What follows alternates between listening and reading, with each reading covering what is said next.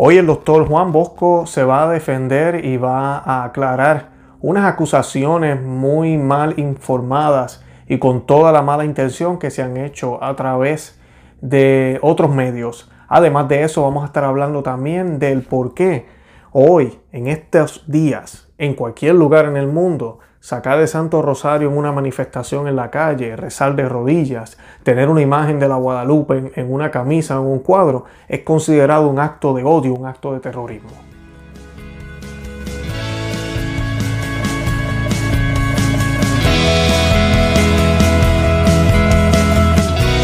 Bienvenidos a Conoce, Ama y Vive tu Fe. Este es el programa donde compartimos el Evangelio y profundizamos en las bellezas y riquezas de nuestra fe católica. Les habla su amigo y hermano Luis Román y quisiera recordarles que no podemos amar lo que no conocemos y que solo vivimos lo que amamos. Hoy les voy a estar compartiendo esta conversación que tuve con el doctor Juan Bosco y él pues va a estar eh, aclarando unas cosas que se han dicho sobre él, eh, unas falsas acusaciones que no, son, que no son realidad.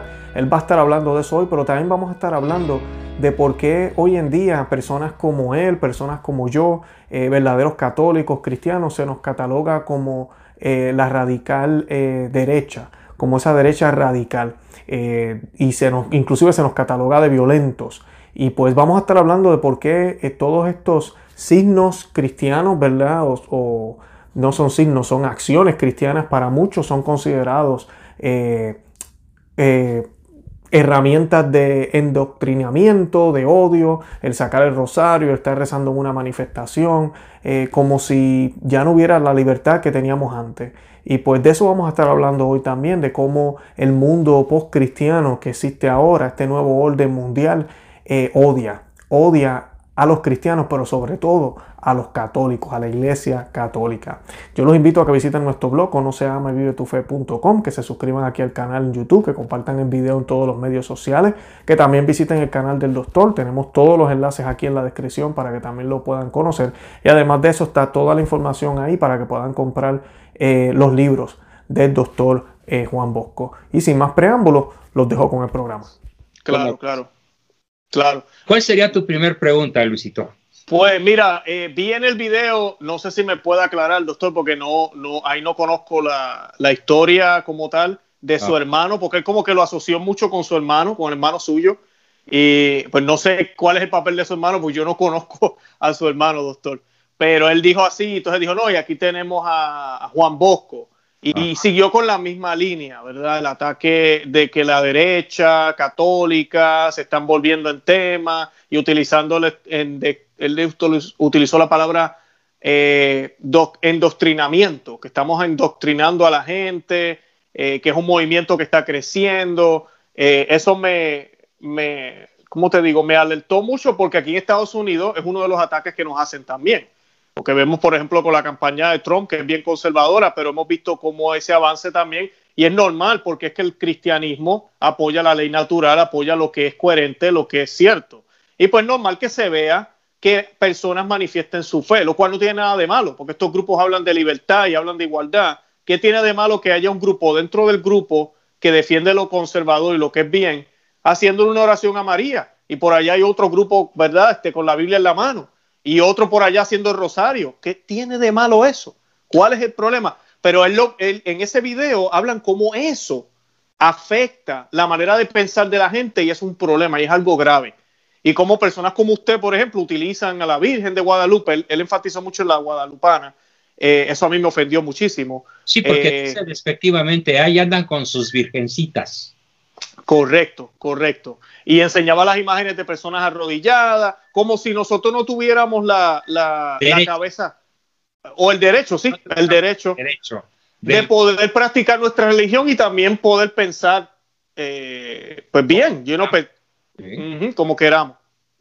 Parece ser que ellos se abrogan el derecho solo para ellos de pensar como quieran pensar y nos los desconocen a nosotros.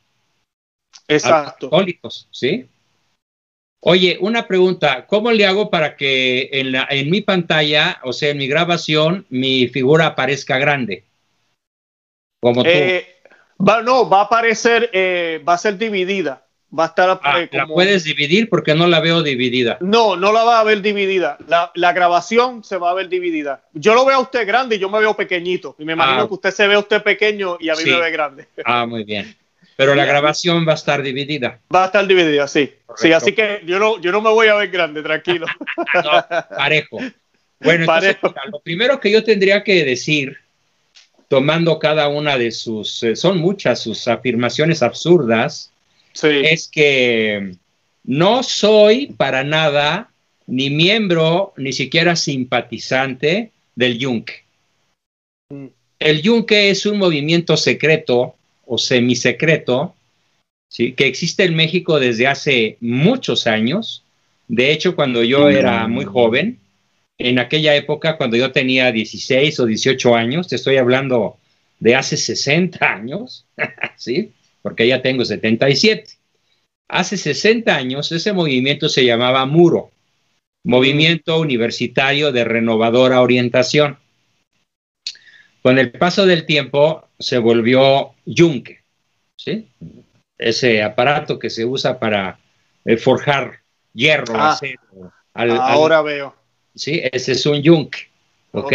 Entonces, si tú en un yunque pones una hoja candente al rojo vivo de, de, de fierro dulce o de acero, pues tú a base de golpes la puedes hacer una espada. Ese es un yunque. Bien, esta organización es una organización de extrema derecha. A mí me invitó Muro a pertenecer a ella. Fui a ver de qué se trataba y prácticamente, mi querido Luis, salí corriendo. ¿Por qué? Porque me opongo a la violencia. Oh, ok. ¿Son un grupo violento entonces? Sí, yo creo en la guerra justa en ciertas circunstancias, que es doctrina de la iglesia. Cuando la guerra es de legítima defensa, ya sea individual o colectiva, o entre naciones incluso, cuando es la única manera de evitar un mal mayor, la única manera de evitar un mal mayor, cuando es una causa justa, y además la tres, cuando es factible ganar. Si falta una de las tres, la moral cristiana te prohíbe entrar en un conflicto individual o colectivo o internacional o local o como sea. Entonces, cuando yo vi su violencia, la viví porque la primera misión que me encargaron los jefes de la organización fue ir a poner bombas a pestilentes en un teatro donde se estaba representando una obra blasfema e irreverente que era Jesus Christ Superstar. Ah, sí, claro. claro. Terrorífica. Sí, Sobre todo terrorífica. para hace 60 años, digo, para cualquier época, pero sobre todo para el México de hace 60 años. Entonces yo no acepté la misión. Y me dijeron, entonces, pues no puedes pertenecer a esta gloriosa epopeya en la que, con la que vamos a salvar México. Pues así no lo van a salvar, les dije yo. ¿Cómo quieren que yo vaya a provocar un accidente, una estampida en un teatro poniendo bombas pestilentes? Así No, que no. no. Entonces después supe que esta organización, Muro, se volvió el Yunque. Algunos de los dirigentes los conocí personalmente. Incluso puedo decir que uno de ellos, o un par de ellos, no voy a decir nombres, son mis amigos, entre comillas, pero una vez me dijeron, oye Juan Bosco, ¿y por qué no estás con nosotros? ¿Qué no eres nuestro amigo? Y les dije lo mismo que Sócrates les dijo a los atenienses.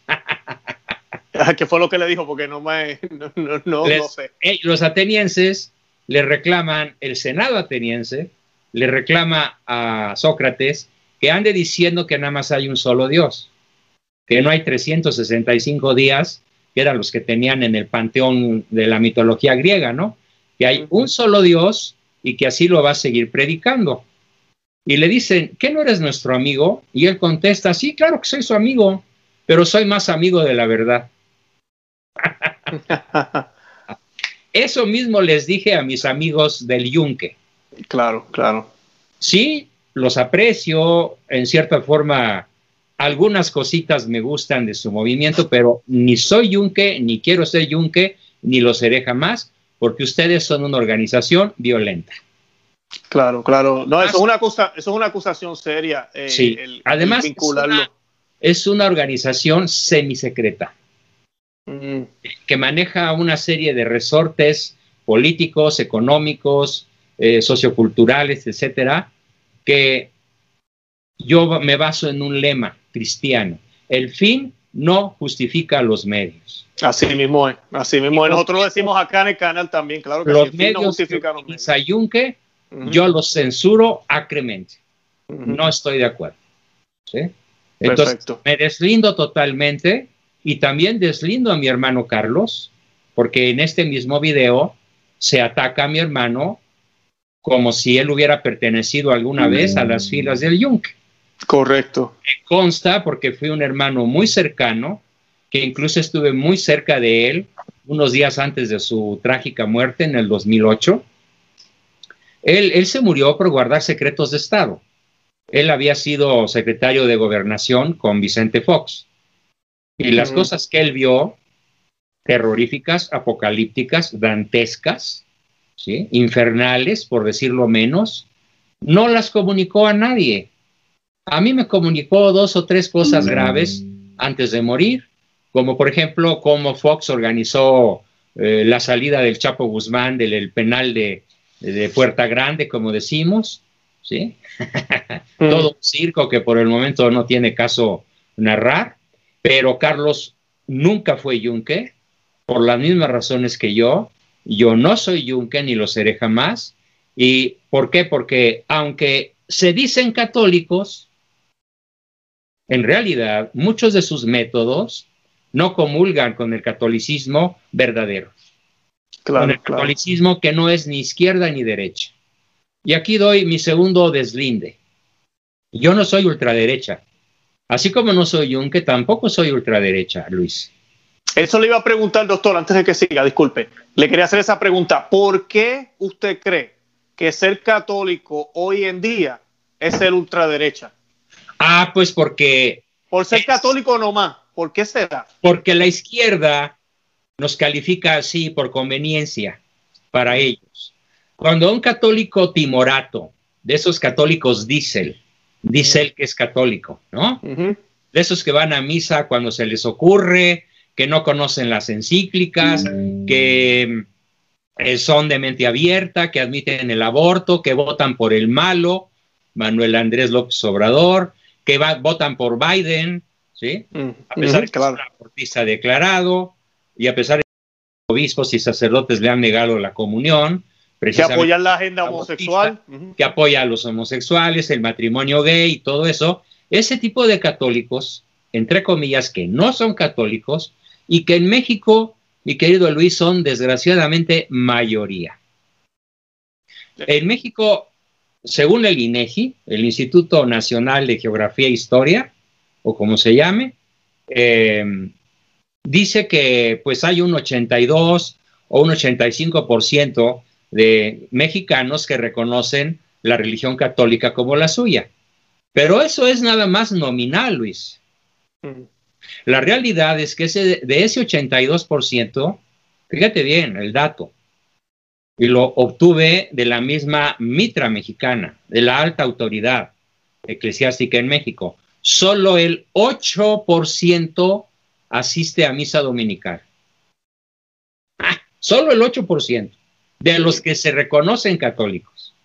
Y de ese 8% que va a la misa dominical, si yo hago una encuesta y las he hecho, si yo hago una encuesta sobre dime qué es la misa, de cada 100 personas contestan correctamente dos o tres. O si yo pregunto, a ver, dime qué encíclicas papales se ocupan de la vida, del matrimonio, de la cuestión social. Nadie ha leído encíclicas. Entonces, ese supuesto católico, cuando oye, no, es que Juan Bosco es de ultraderecha, se rasgan las vestiduras. Por esa razón, la izquierda como el monigote este que me calumnia hoy, les encanta decir que personas como yo, católico apostólico romano, somos de ultraderecha, aunque no lo seamos. Mira, los extremos se tocan. Ser de ultraizquierda o ser de ultraderecha, te puedo decir, tan malo el pinto como el colorado.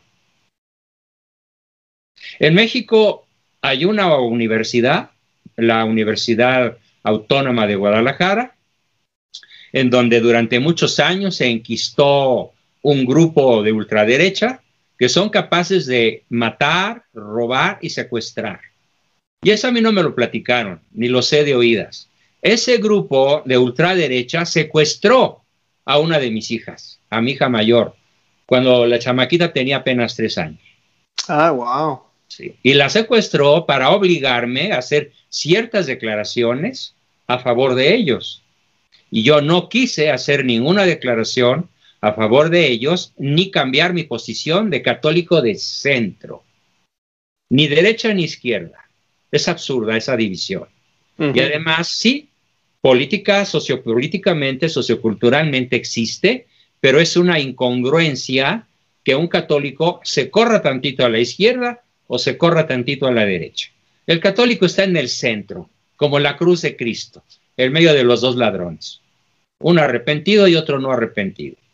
Entonces yo soy cristocéntrico en todo, en política, en economía, en eh, visión de la familia, en eh, favorecer la vida, en eh, estar en contra de todas las, digamos, leyes antinaturales que hoy se están decretando en casi todas las naciones de la tierra. Soy centrista, porque Cristo es al centro, el centro de la vida humana. ¿sí? Entonces, me declaro no izquierda, no derecha, sino Cristo céntrico. Conozco los extremos que se tocan y que son dos formas de dominación, dos formas de esclavitud para la gente.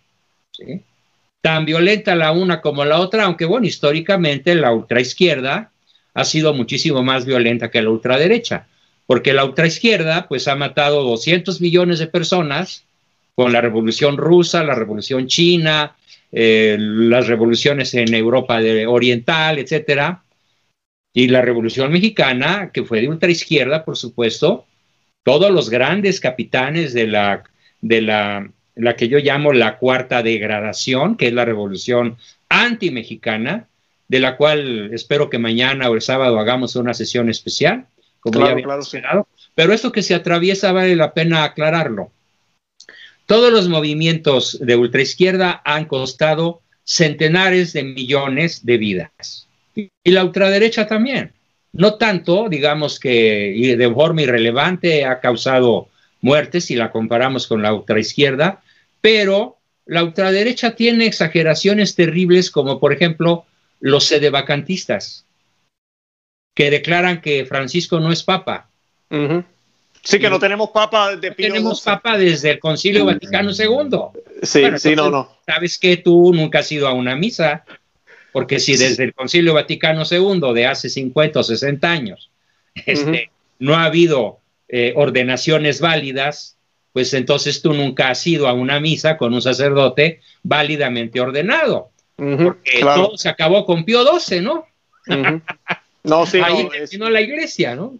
Correcto. Es un absurdo. Entonces, la ultraderecha es una verdadera locura. Mira, como psicoterapeuta y como doctor en psicología te digo, tanto tirios como troyanos, de cada diez tornillos les faltan nueve. Man. O sea, no es gente cuerda, es gente con mucho odio en su corazón. Yo no tengo odio.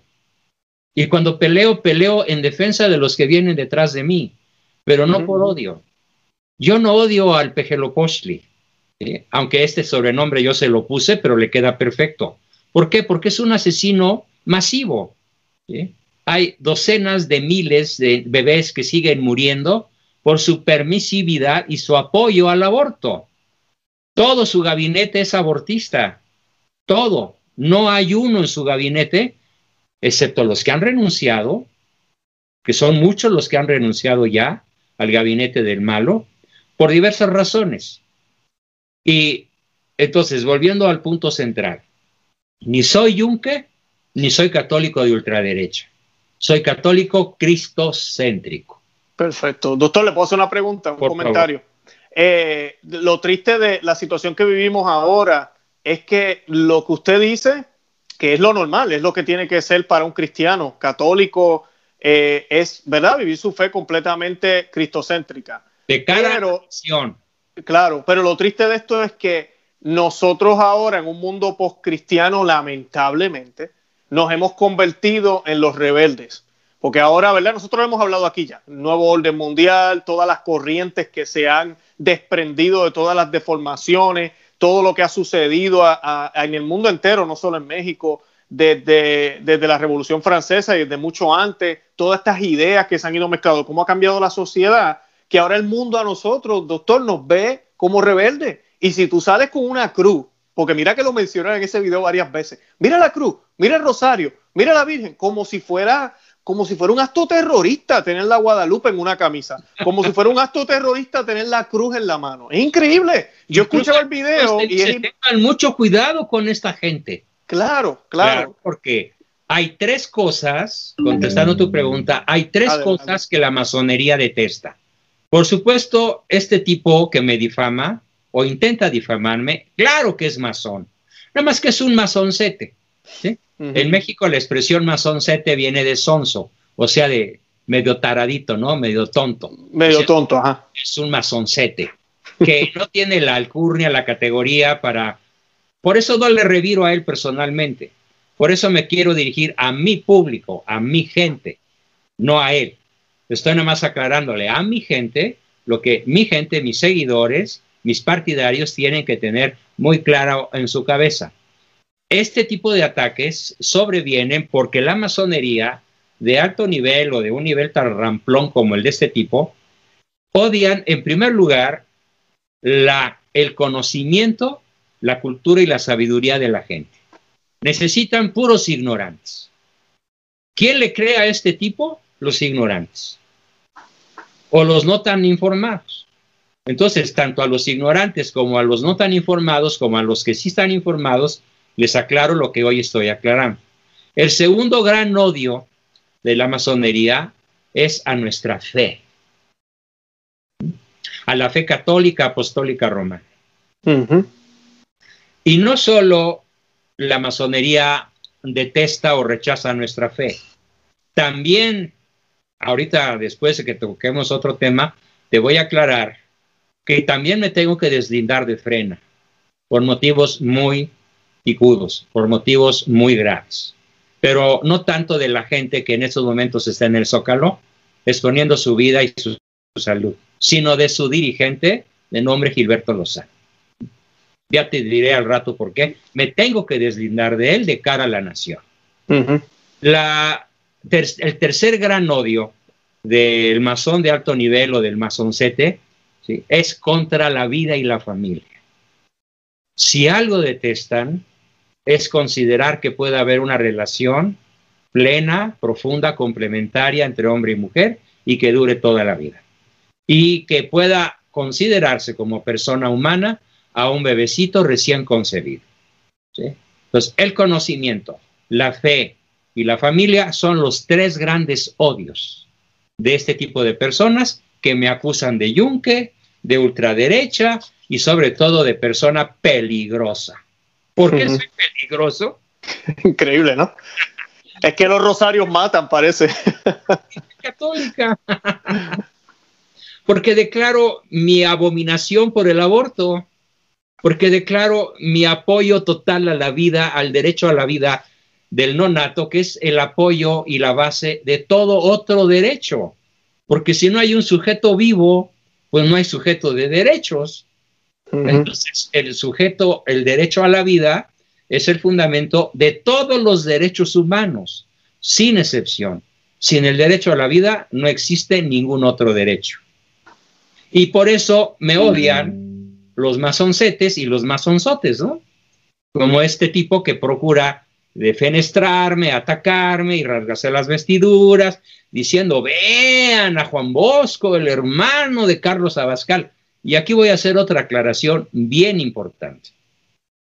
Mi hermano fue muy atacado en su momento por su rectitud, por su cristocentrismo, intachable, inconmovible, así de toda su vida. Y fue muy atacado porque en una ocasión eh, le prohibió a su hija leer un libro de algún autor que no voy a mencionar, el libro se llama Aura, y es un libro semipornográfico que describe escenas de un par de fornicadores teniendo detrás de fondo un crucifijo. Mm. Y el autor pues se regodea describiendo la escena pornográfica. Pornografía escrita. Y mi hermano Carlos, con todo derecho, fue a reclamarle al profesor de literatura o de lo que haya sido, a la escuela de mi sobrina, que no quería mi hermano que su hija leyera ese libro de pornografía. Y esto trascendió a los medios. La que se armó en México por eso, puta, fue verdaderamente noticia varios días, meses y hasta años. Es más, Carlos, mi hermano, fue identificado. Ah, tú eres el que se enojó porque la maestra les dejó leer tal libro. Así lo identificaban. Increíble, ya. Bueno, entonces aclaro que me dirijo a los masonzotes y a los masoncetes y a los que me siguen, que la educación de nuestros hijos es responsabilidad exclusiva de los padres. Y eso es lo que la masonería detesta. Por eso la holgada Diablochislova, o sea, conocida como Olga Sánchez Cordero, mm. que de Sánchez no tiene nada, es Diabloches y de Cordero no tiene nada, decreta, declara, exige, proclama que el Estado tiene el derecho constitucional de educar a nuestros hijos en ideología de género. Fíjate, en un país donde está prohibido fumar, en plazas públicas o en restaurantes o aquí y allá, está permitido matar. En un país donde no te pueden vender una copa, una botella de tequila o que tenga alcohol, una cerveza, antes de los 18 años en cualquier tienda de autoservicio o en cualquier tienda de for your convenience, como Oxxo o como 7-Eleven eh, o la que sea, sí está permitido que un menor de 5 años desarrolle una sexualidad contra la ley natural y contra la ley de Dios por un capricho de la masonería que va mediante esa promoción de la ideología de género, va a oponerse a nuestra fe, a la vida, a la familia y al conocimiento de la ciencia. Así que declaro que sí, yo hubiera hecho la misma prohibición.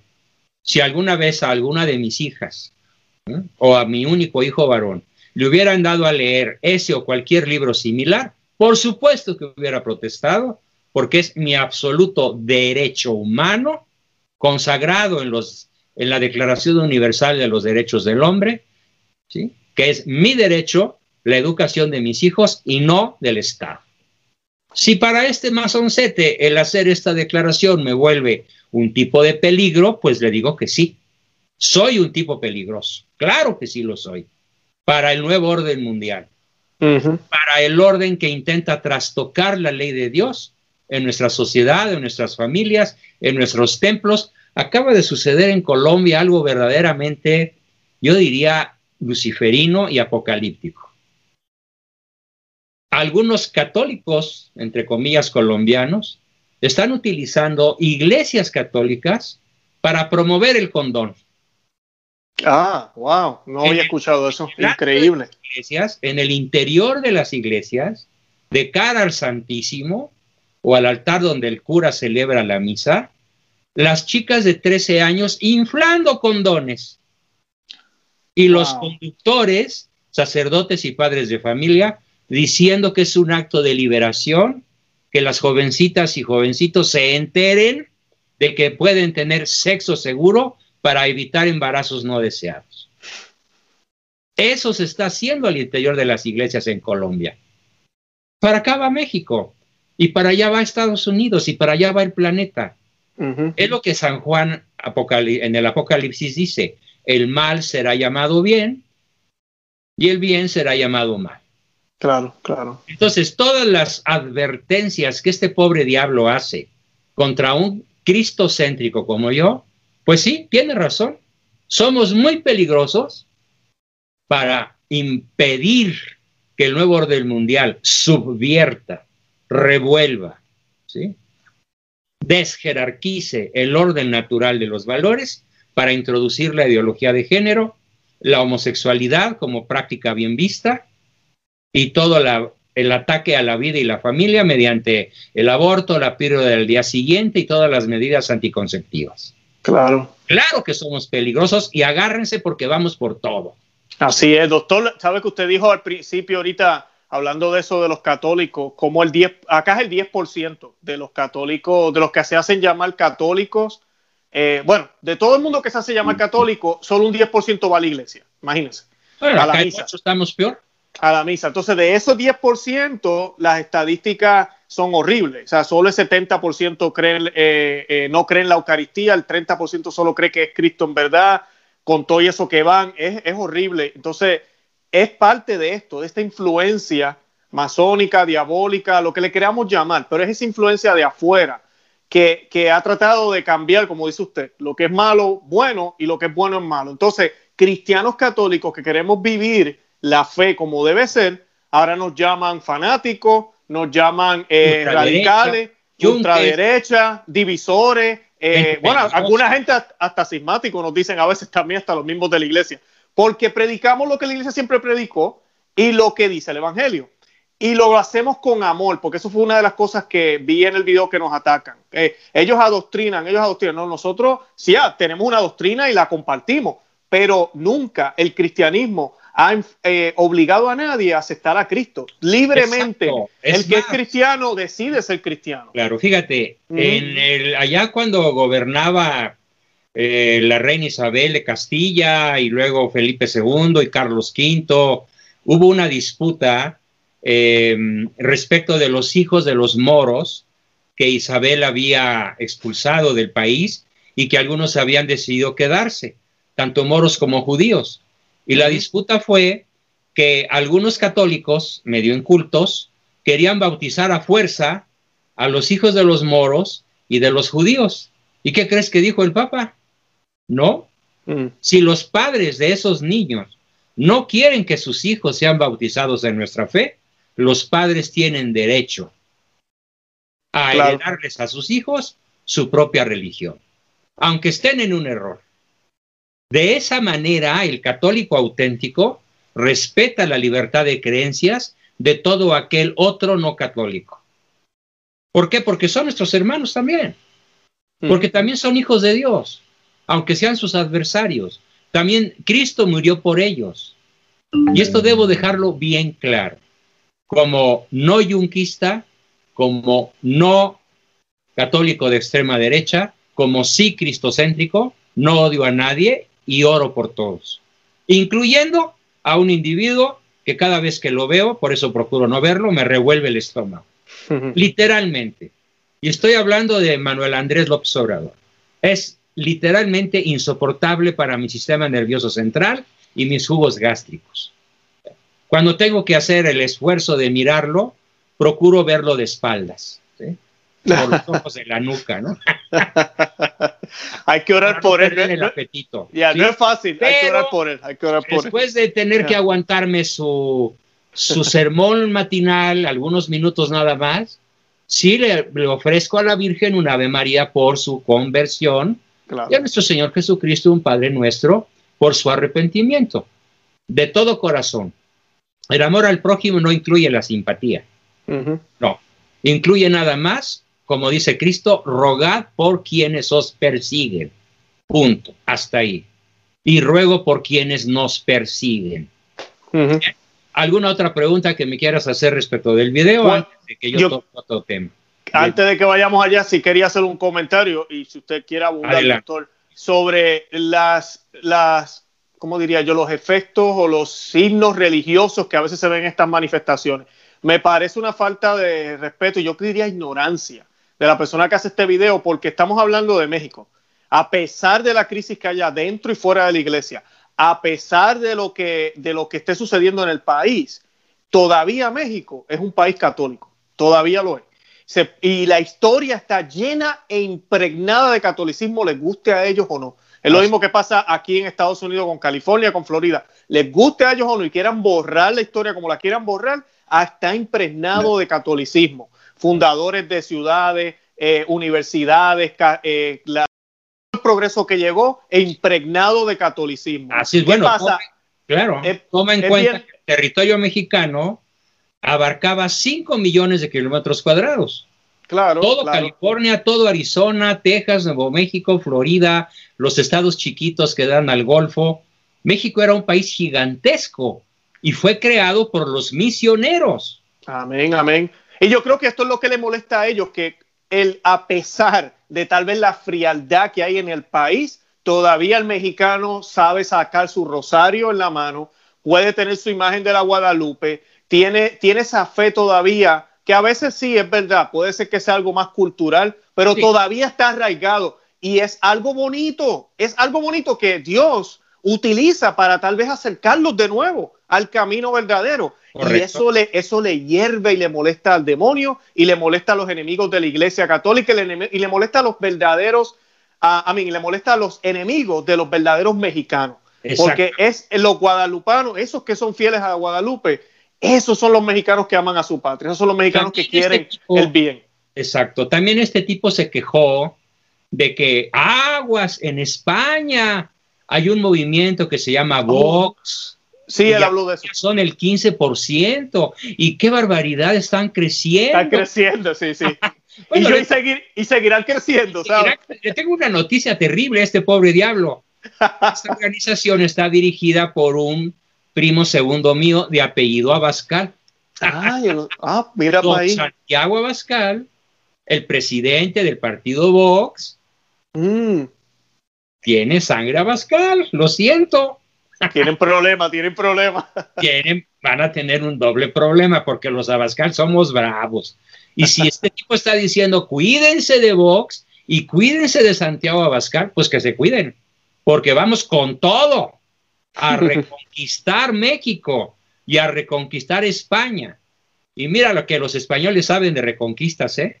Hmm. Se tardaron siete siglos en reconquistar España y echar a los moros.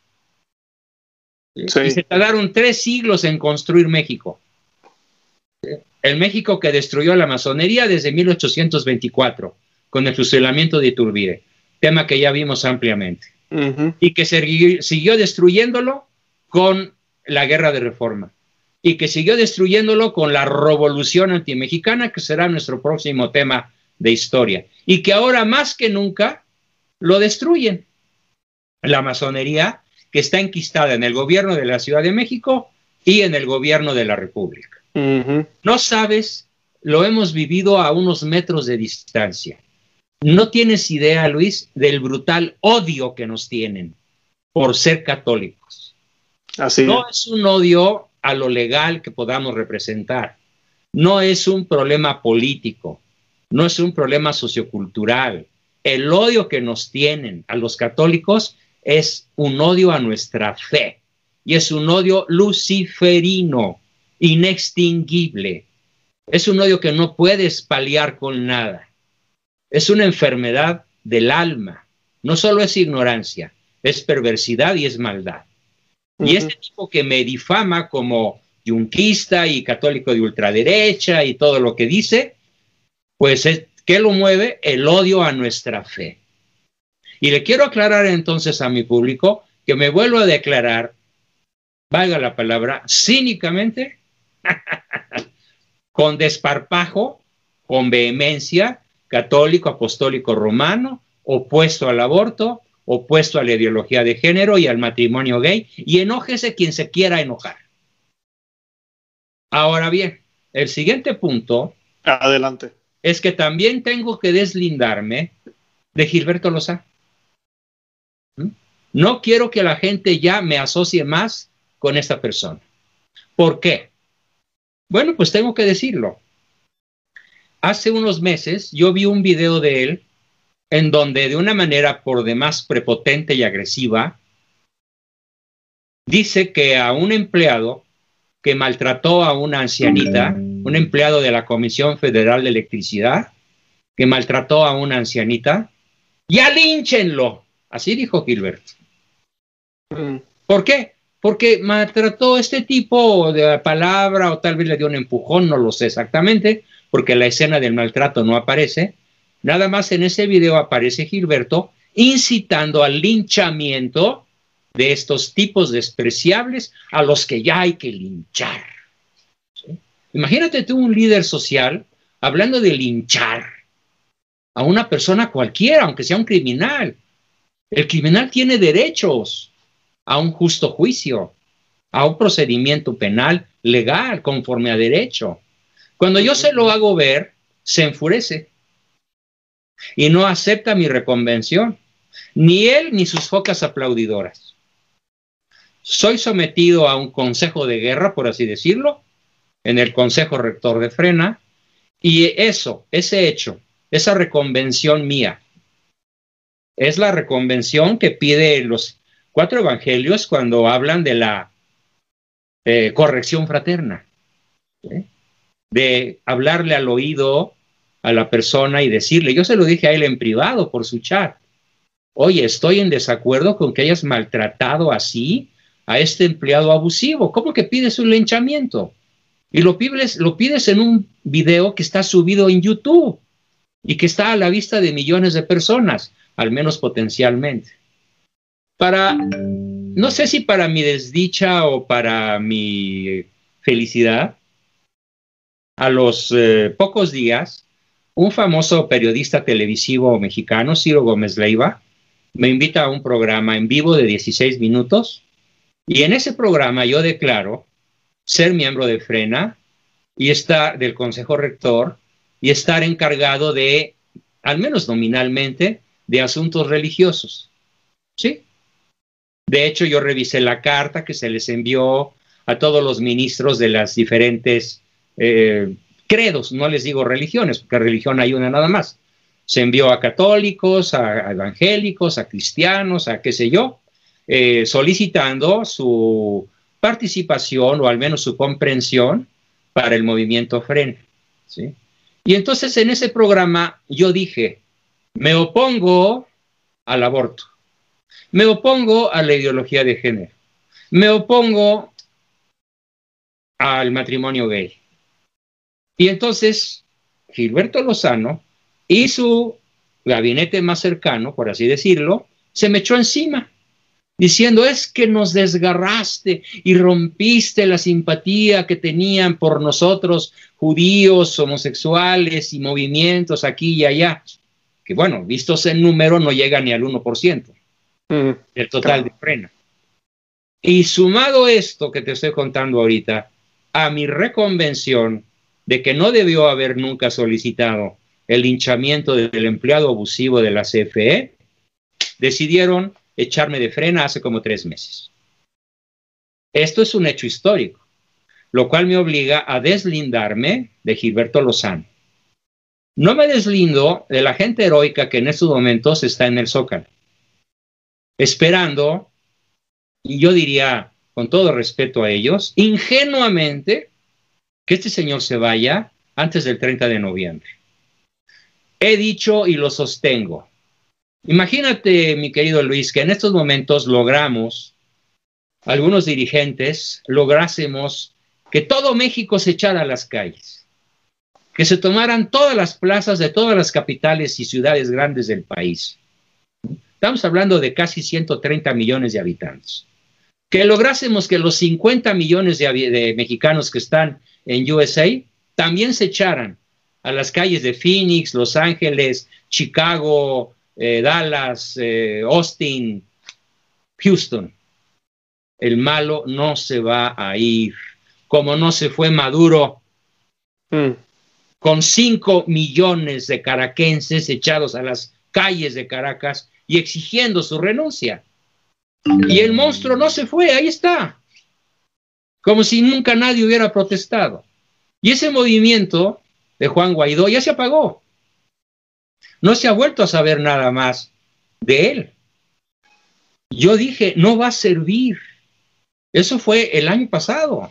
Sí, sí, está todo muy callado. Todo está calladísimo. Entonces, ¿de qué sirvió que todo Venezuela, todos los venezolanos que todavía están allá, porque hay 5 millones afuera o más, ¿de qué sirvió que se echaran a las calles a protestar? De una manera disciplinada, organizada, vehemente, tremendamente impactante, con oradores, hombres y mujeres de primerísimo nivel y con argumentos formidables contra el tirano Maduro. ¿De qué sirvió? De nada. ¿De qué va a servir ahorita en México lo que está haciendo Frena en el Zócalo? De nada. A ver, hay algunos ingenuos que acaban, bueno, todo México escuchó en una de esas eh, homilías mañaneras del disque presidente. Ah, el día que se junten 100 mil personas y exijan mi renuncia, me voy. Lo dijo ayer o antier. Y de inmediato Frena asume el reto y dice, sí, vamos a juntarlas. A ver, primer escenario. Las juntan el día 3 de octubre, pasado mañana, el sábado. Atascan el zócalo con tres, o sea, con 100 mil personas y más. ¿Tú crees que Malo va a cumplir su palabra? Si tiene 20 años demostrando que no tiene palabra, es un bravucón de callejón, de arrabales de bajo nivel, y no porque tenga algo contra los pobres, no, sino por la terrible mala y ausencia de educación que tiene este disque presidente. ¿no?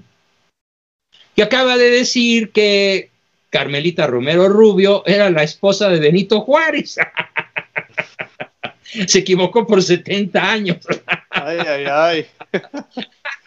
y acaba de decir que los sentimientos de la nación no fueron de Morelos, sino de Vicente Guerrero. O sea, a tiro por viaje mete la pata. Mm constantemente se la pasa diciendo burradas espectaculares. Bueno, no se va a ir de Palacio, no se va a ir de la presidencia. Con todos los zócalos de las capitales mexicanas llenos de personas que sinceramente protestemos para que se vaya, no se va a ir porque está sostenido por la cúpula global.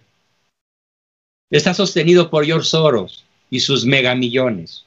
Está sostenido por Rockefeller, Rothschild, Cunan Love, Goldman Sachs. Está sostenido por el narcotráfico de Evo Morales, por el narcotráfico de Maduro, por el narcotráfico de Cuba y por los narcos mexicanos también. Fue a Sinaloa a saludar a la mamá del peor criminal mexicano de la historia, el Chapo Guzmán. Claro, la señora le había dado a, su partido 900 millones de pesos. Mm y está considerada socia fundadora del partido Morena. Entonces, me deslindo de que esa sea la forma de echar al mal. Aplaudo la buena fe de la gente. Aplaudo el hartazgo. Aplaudo hasta la agresividad que ya cunde de muchas maneras. Claro, estamos no voy a decir la grosería, pero imagínate, hasta el gorro ¿eh? de una tiranía filocomunista, castrocomunista, una, una, una tiranía al estilo de la Guardia Pretoriana que se instaló en Venezuela, con mercenarios cubanos. Y tú lo sabes bien. Estamos hasta el gorro de que la salud esté por los suelos y los niños con cáncer muriéndose, que no haya guarderías, Ahora ya se robó los fideicomisos, 150 mil millones de pesos. 150 mil millones de pesos se los robaron hoy y dejaron sin esos fideicomisos 110 fideicomisos más o menos a millones de mexicanos que incluso votaron por ellos. En seguridad tenemos más de 60 mil muertos por el crimen, por el narcotráfico. A ver, el bicho del la peste chino comunista, ya rebasó hoy los 77 mil muertos. Y si multiplicas por tres, sería la cifra real de muertos. Por el terriblemente irresponsable manejo de este gobierno respecto de esta pandemia. En Estados Unidos hemos visto cómo Trump da dinero por aquí, dinero por allá, y mediante un decreto ejecutivo ya van más de 2.5 billones de dólares, allá trillones, aquí billones, para que la gente no se muera de hambre. La gente desempleada, que son docenas de millones. el manejo que nosotros vemos que hace Trump de apoyar a los hogares y a las familias, pues está en las noticias. Es innegable. Sí, claro. Y acá ni un clavo.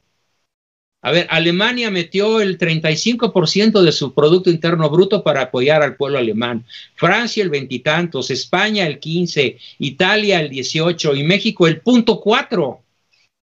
El punto 4 del Producto Interno Bruto para paliar la crisis es como darle una aspirina a un cuate que tiene pulmonía cuata.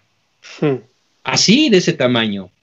Bueno, todo eso, todo eso lo digo porque para que la gente que me escuche mida el poder luciferino de este perverso psicópata encaramado en Palacio y en la presidencia. Así no es como vamos a lograr echarlo.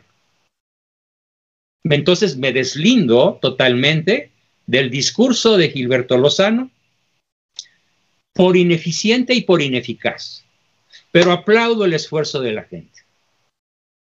Esto es solamente desmarcarme de una persona, que está descrita por quien me calumnia con varios insultos. Lo describe como esquizofrénico, paranoico, loco, etcétera. Bueno, saca todo el manual del DSM-4 de psiquiatría y le endilga todas las enfermedades a Gilberto. No, yo no le voy a endilgar ningún calificativo, ningún, ninguna cosa que lo pueda humillar o ofender a Gilberto porque lo respeto como ser humano, pero simplemente digo, no estoy de acuerdo con su forma de manejar el movimiento, de gobernar como un caudillo autócrata omnímodo, omnipotente, que no escucha a nadie más que a quien le aplaude. No quiero que mi gente, que mi público, que los que me siguen en mis redes sociales me asocien con esta persona. De ninguna manera. Me deslindo formalmente. Pero aplaudo el esfuerzo que se logró en gran medida por él de despertar a 5, 6 o 7 millones, o a lo mejor dos, de mexicanos que hoy están ya conscientes y no lo estaban en junio, en julio de hace dos años y ahora ya lo están, de que tenemos en la silla presidencial a un verdadero psicópata, socio psicópata, perverso y destructor. Por eso mi libro, Malo el Destructor de México, perfil de un socio psicópata narcisista, que es Manuel Andrés López Obrador. No Andrés Manuel, Manuel Andrés.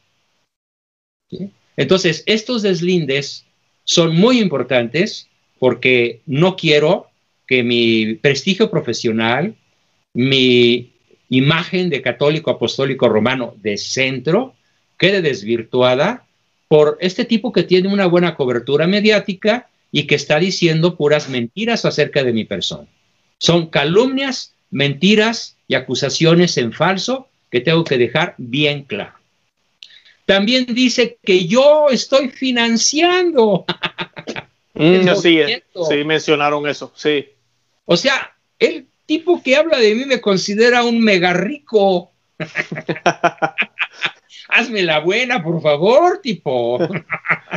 no, a ver, yo vivo decentemente en mi casa, que me costó muchos años de trabajo poder adquirir, una casa de clase media, en un barrio de clase media, Sí, es un lugar bonito, pero es clase media. No soy rico. Eh, si yo me quedo sin trabajo, como me quedé en marzo, al dejar de viajar y trabajar por la, por la pandemia, pues sobrevivir estos meses ha sido una odisea, verdadera odisea.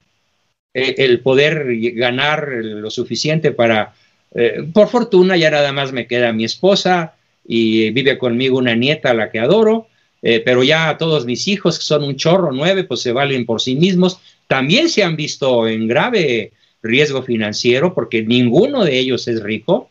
Así que me deslindo de los millones del grupo FEMSA, o FAMSA, o como se llama. Ni soy amigo de Romo, ni lo conozco, ni soy amigo de los dueños de eh, algún grupo Monterrey supermillonario que según este calumniador está financiando a Frena. Yo no creo que haya financiamiento empresarial para Frena, al menos los que estamos muy cerca del movimiento no lo hemos visto. Tampoco creo que Gilberto pueda tener recursos para estar ahí tres, cuatro, cinco años. No lo va a poder hacer con recursos que le estén dando o que él haya conseguido. Así que no es eso, eso no es más que una bravuconada. Una terrible bravuconada de peleador de barrio callejero y de baja, de baja estofa. ¿Qué tenemos que hacer con esa multitud que hay que reconocerlo? Y lo aplaudo. Él ya despertó. Eso es innegable.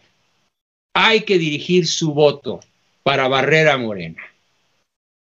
En las elecciones del año que entra de junio 6. Eso sí podemos y debemos hacer. Quitarle el Congreso, quitarle gobernaturas, quitarle alcaidías a Morena y reducirlo a un 12 o 13% del voto popular y no del cuarenta y tantos como lo tuvo en el 2018. Si hacemos eso con la conciencia que frena ya despertó, soy frena. En ese sentido. Y solo en ese sentido. No en el sentido de que de creer que con manifestaciones aquí y allá el malo se va a ir. Y pobres de los que crean que va a cumplir su palabra el día que se junte un millón de mexicanos, como ya se ha juntado, ¿eh? Sí. Y él, el malo dijo, ay, los fifís, la marcha de los fifís. Y cuando mataron acá en México a un famoso empresario, de, dueño de tiendas Martí, dijo un fifí menos. Eso dijo. Ah, Imagínate nada más, celebrando el asesinato de un empresario que les da todavía, porque sus eh, empresas ahí están, de comer a miles de, hogares mexicanos, cuando lo secuestran y lo asesinan, dijo un fifí menos. Para que vean mexicanos, ¿sí? verdaderos, el terrible psicópata narcisista que tenemos encaramado en la silla presidencial, que no tiene palabra y que no se va a ir, aunque todo México se eche a las plazas por cuatro o cinco años. Es más, su intención verdadera es perpetuarse en el poder, más allá del 2024. Esa es su intención verdadera. Y la de toda su gentuza igual. Y una cosa que también tengo que decir y que es muy grave. Suponiendo que el Señor se lo lleve, yo le daría gracias a Dios de que se lo lleve, porque libraría a México no de un alacrán, sino de una maldición apocalíptica, quedan los peores. ¿A quién quedaría? Pues la holgada de el Marcelo Ebriar, el este y el otro, puros narcopolíticos de ultraizquierda, esos sí son de ultraizquierda que quieren imponer el aborto a escala nacional, la ideología de género a escala nacional, el matrimonio gay a escala nacional y que quieren instalar el foro de Sao Paulo en México, que es lo que tiene aterrorizado y destruido prácticamente a Venezuela, Cuba, Nicaragua, Ecuador, sobre todo Venezuela. Eso es lo que quieren. Así que, a ver, mexicanos, si ustedes creen que el problema de México se va a resolver el día que Malo se vaya o el día que Malo se muera, qué equivocados están. Quiero poner un ejemplo. Imagínate un pastel para 100 comensales y ese pastel tiene cianuro o tiene un veneno más activo que no deja huella, arsénico. Y en la y tiene varios pisos, ¿no? clase muy baja, clase baja, clase media baja, clase media, media alta y alta. Y hasta arriba hay un monigote que se llama malo. ¿Dónde está el arsénico? Desde malo hasta la base del pastel. Ese pastel se llama morena. Se llaman seguidores o amlovers, como les dicen. Yo les llamo malovers, amantes del malo, que ahorita son como 33 millones todavía. Cuando menos el 52% de la población todavía lo sigue. Es aterrador esto, ¿eh? Entonces, para los que están esperando la salida del malo, qué ingenuidad. Volviendo al ejemplo y a la analogía del pastel, quito el monigote y queda el pastel. El chiste es aniquilar el pastel. Ese pastel se llama morena. Ese pastel se llama PRI. Ese pastel se llama pan también, porque el pan no ha dado la batalla por la vida. Algunos panistas sí. En diferentes estados de la República, algunos panistas heroicos se han vestido de gloria cristiana y han dado su vida, como el Sadané Méndez en el estado de Querétaro, que ya está amenazada de muerte, que ya las feministas le dijeron vamos a ir a quemar tu casa y que solicita y necesita seguridad pública para su integridad física y personal y que estamos en oración por ella porque corre peligro grave de secuestro, de muerte o de sabe Dios qué, pues así está todo México. Mm. La ultraizquierda odia a los católicos pero no porque seamos rivales políticos. Debo dejar bien claro, nos odia porque proclamamos nuestra fe. Amén. Ese es el punto. Aquí en Estados Unidos está igual. Aquí está igual. Nosotros tenemos, tenemos un presidente ahorita conservador y no, y no es un desastre en un sentido con las manifestaciones. Va puede ganar él otra vez, como yo le digo a todo el mundo. Puede ganar Biden o puede ganar Trump. obviamente no queremos que gane Biden, pero gana Trump y esta gente van a seguir van a seguir porque nos odian, nos detestan, quieren sacar todo lo que sea pro vida, pro familia, pro religión, pro libertad, pro patria, pro propiedad, tradición, todo eso para afuera. Eso es de, antaño y estamos ahora en un nuevo orden mundial, el nuevo normal, como le llaman, y tenemos que, para eso no hay para Cristo no hay espacio en el nuevo normal. También me quiero deslindar, aunque es un poco eh, lateralmente, de todos los periodistas a los que yo admiré durante mucho tiempo. Leonardo Kurchenko, Pablo Iriar, eh, Jorge Sotomayor, otros muchos que escriben en el Reforma, en el Heraldo, en el Financiero, que ahora están apoyando a Biden. Ah, pues que, porque Trump es un peleador callejero, un pelado que demolió a Biden, a Biden a base de groserías. Pues qué bueno y se merecía más. Se quedó corto Donald. Sí, sí, sí, sí, sí. Contra un tipo que ya está dañado de cerebro, evidentemente, todos lo vimos. Ah, bueno, pues acá los periodistas aparentemente cuerdos, aparentemente favorables a la vida, a la familia y demás, ya chutaron para la izquierda también. La gente no entiende que cuando tú votas por un individuo, tú no votas por la persona, votas por la plataforma y todo un partido y toda una maquinaria que está detrás de esa persona. Sí. Entonces, quiero decir a todos católicos mexicanos, ¿sí? lo que Benedicto XVI, antes de ser papa, dijo y ratificó cuando fue papa, y que también ratifica Francisco, y es que ningún católico puede votar conscientemente por un candidato que favorezca el aborto, porque queda ipso facto excomulgado. No es palabra de Juan Bosco, es palabra de los papas, sin excepción y a lo largo de dos mil años. Sí, numeral, numeral 2272 del Catecismo de la Iglesia Católica habla exactamente eso. Para que lo busquen. Sí, búscalo en tu catecismo. Tú, católico, dice el que no conoces tu fe. Exacto. Y también me quiero deslindar de varios obispos, muchos obispos que en México se han quedado callados ante el avance del mal. Como decía Nelson Mandela, y creo que también Albert Einstein y otros muchos genios por ahí, no me preocupa el avance del mal, me preocupa el silencio de los buenos. Ese es el problema. de los buenos. Bueno, pues me deslindo de toda esa masa de supuestos católicos pro Biden, pro Biden, ¿eh? contra Trump, pro que, que, mala Harris, no Camela, que mala Harris, que es mucho peor que, Biden, porque es ferozmente luciferina, masona de alto nivel.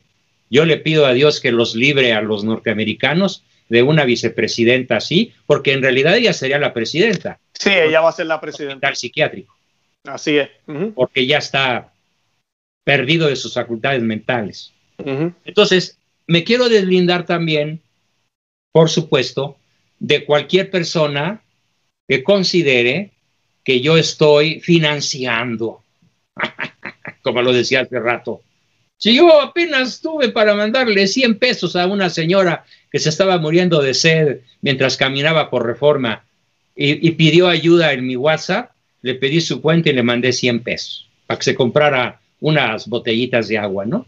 Sí, me lo agradeció con lágrimas en los ojos. No puedo dar más porque apenas estoy sobreviviendo, mi familia está sobreviviendo en esta pandemia de milagro. Y ahora me dicen que soy un poderoso hombre rico que financia frena. Bueno, qué ridiculez, ¿no? Háganme la buena. Así bueno, pues estos serían mis deslindes, ¿no? Y una cosa más. Bien, Adelante, doctor.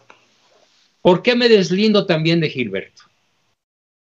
Repitiendo que aplaudo lo que logró, reconozco lo que logró. Sí, a base de tompeates, a base de tenerlos muy bien puestos y de gritar como voz en cuello hasta perder el habla.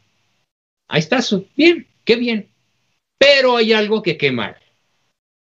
Cuando yo le pregunto, oye, ¿por qué te enojas si yo me declaro anti-aborto, anti-gay, anti Y me contestó, porque eso no está en la agenda de frena.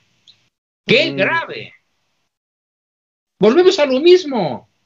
O sea, si frena no es pro vida, descarada y cínicamente, no va a ningún lado. Es más de lo mismo. Así es. Si frena no es explícitamente cristiano, es más de lo mismo. Así es, doctor. Muy bien dicho, muy bien dicho, doctor. Yo creo que. Sí. No, definitivamente, muy bien dicho. Yo creo que con eso ya podemos ir cerrando, doctor, que ya casi se me va el tiempo. Y, quiero terminar diciendo que yo voy a encabezar, junto con otros amigos, un movimiento, de una vez lo anuncio, algo va a pasar, que vamos a estar gritando a voz en cuello y que de una vez se hagan de sus necesidades en la calle los masones porque nos odian por eso, vamos a estar gritando el nombre de nuestro movimiento. Viva Cristo Rey. Que viva, que viva Cristo Rey. Amén. Bendito sea Dios. A presentarnos ante la nación. Y me deslindo también de la cúpula eclesiástica, de los cobardes que hoy gobiernan la iglesia mexicana a escala, eh, como te dijera yo, jerárquica, ¿sí?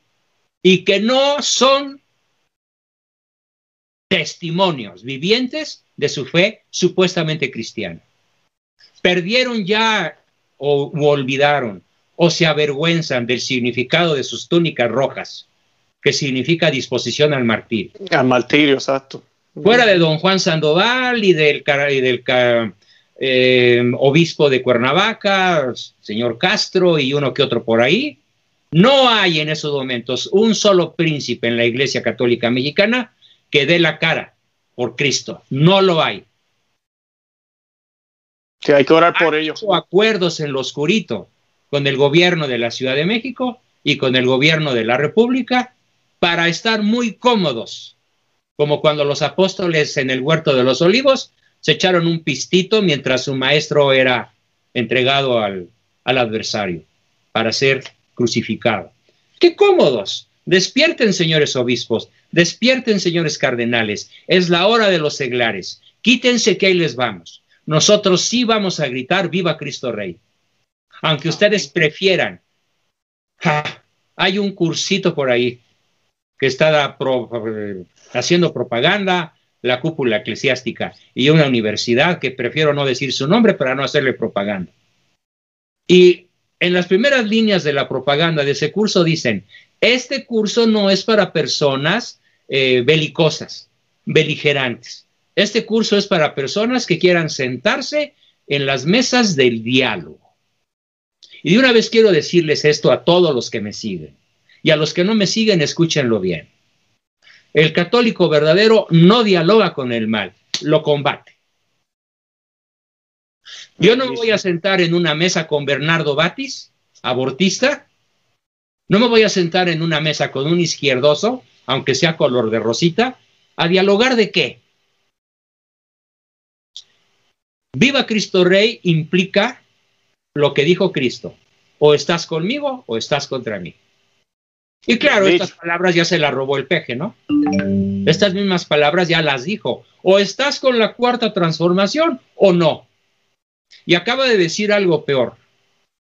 Cuando le renuncia Jaime Cárdenas, un, un poco de los pocos funcionarios honestos que todavía tenía, porque se dio cuenta que el secretario particular del presidente, malo, está robando en un instituto más de mil millones de pesos por concursos amañados, robo de joyas y toda una serie de artimañas de, digamos, de gángsters, y cuando Jaime, don Jaime Cárdenas, mis respetos, lo denuncia y denuncia al secretario particular del presidente, es más, lo denuncia penalmente, dice, es que yo no quiero conocimientos, yo no quiero más que una obediencia ciega.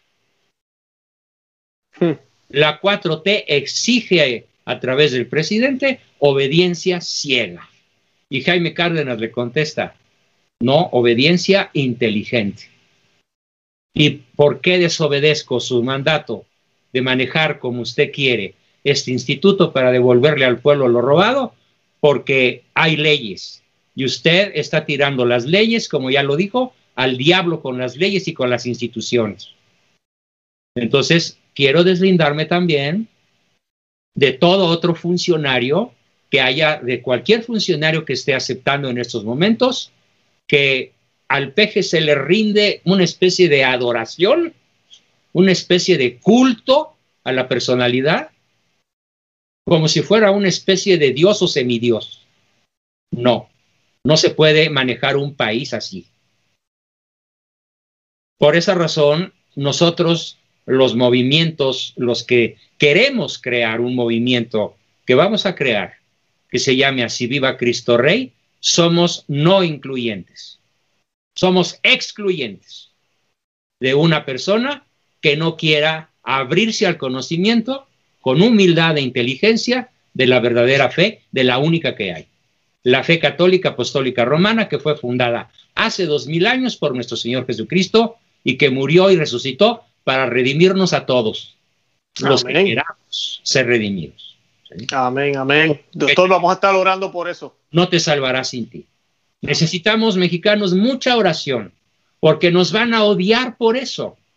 Cuando salgamos al público, cuando salgamos, no sé cuándo, pero pronto, y gritemos, somos católicos, apostólicos romanos, y viva Cristo Rey, y viva la Virgen de Guadalupe, a ver qué cara nos ponen los masones que hoy me han calumniado, acusándome de yunquista y de rico financiero, que soy de los que está en la cúpula de frena echando la lana para soportar el plantón. Puras calumnias, puras falsedades, y ya aclaré cuál es la verdad de todo esto. Amén. Excelente, doctor, gracias. Pues estuvo muy bueno este tema, candente. Este video tira fuego. Tira fuego. Sí. Con toda intención. Sí, pero qué bueno, qué bueno que pudo aclararlo, que las personas saben lo que usted piensa y que lo que tenemos que hacer es desenmascarar este tipo de cosas, dar testimonio de lo que creemos y no tener miedo de mostrar nuestra fe, que nos llamen lo que nos quieran llamar, porque esos insultos realmente no son lo que somos. Y el Señor mismo lo dijo. Él dijo que íbamos a ser perseguidos, íbamos a ser calumniados y bienaventurados, ¿verdad? Si nos calumnian en el nombre de Él. Así que bendito sea Dios por eso. Eh, doctor, entonces será hasta la próxima. Ya, ya lo tenemos planeado. El tema es, lo anuncio de una vez. Adelante. No lo terminamos en una sesión, pero el tema es la peor tragedia que le haya podido ocurrir al pueblo mexicano es la revolución anti-mexicana, que empieza en 1910 y todavía no termina. Eso va a estar muy bueno, muy bueno. Muy bien. Pues muchísimas gracias, Luis. Te mando un abrazote. Te pido tus oraciones y se las pido a toda persona que me haya escuchado, porque vaya que la vamos a necesitar. Para un servidor, mi familia y mis amigos, que estamos por salir de cara a la nación con ese grito que ya te expliqué. ¡Viva Cristo Rey! ¡Viva Cristo Rey! Me encanta. Que viva. Amén. Muy bien. Amén. Hasta la próxima, Luisito. Hasta la próxima, doctor. Que descanse.